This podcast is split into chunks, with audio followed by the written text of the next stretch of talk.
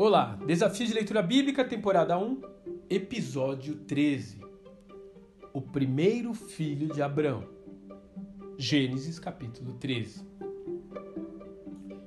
Desde o momento em que Deus chamou Abraão para segui-lo sem rumo definido até a terra prometida, ele havia recebido uma promessa que envolvia aquilo que ele mais desejava na vida: uma descendência.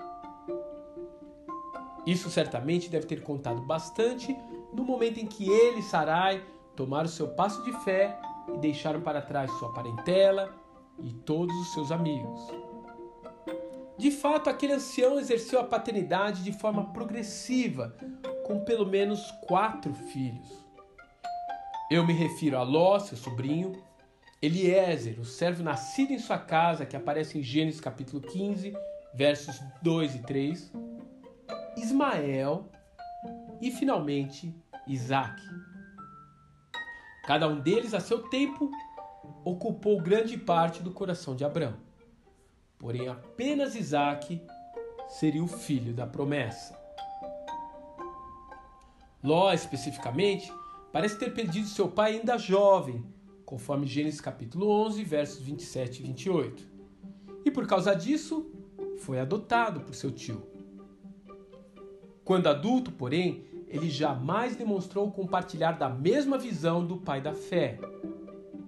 Em nenhum momento ele participa da edificação de altares ou demonstra algum interesse em conhecer o Senhor. Mais do que isso, Ló ainda era uma última conexão de Abrão com a cultura politeísta de Ur dos Caldeus, uma referência nostálgica das suas tradições familiares em Arã. Ele era sim uma reminiscência persistente da velha vida que seu tio levava antes de atender ao chamado divino. Dessa forma, Abraão não poderia continuar crescendo espiritualmente sem romper seu vínculo emocional com seu sobrinho. Então, pressionado por uma contenda entre os empregados, Abraão percebe que é hora de tomar a atitude certa, porém dolorosa deixar Ló seguir o seu próprio caminho. Mesmo sendo mais velho e tendo ascendência sobre seu sobrinho, ele ainda deixa Ló escolher primeiro a terra de sua preferência, de forma que ele possa ser bem-sucedido. Não por acaso, tão logo eles se distanciam, o Senhor volta a falar-lhe, detalhando um pouco mais os planos que Deus tinha preparado para Abraão. Há momentos na nossa caminhada espiritual que precisamos tomar decisões difíceis. Abrir mão de emprego, de uma casa, uma reparação financeira ou até abrir mão de relacionamentos. Enquanto agarramos com as unhas aquilo que Deus nos pede para largar, a nossa vida emperra em determinado ponto.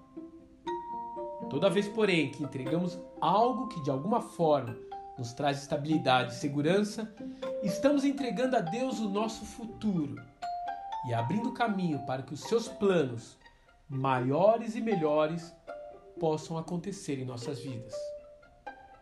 E foi isso de fato o que aconteceu com Abraão.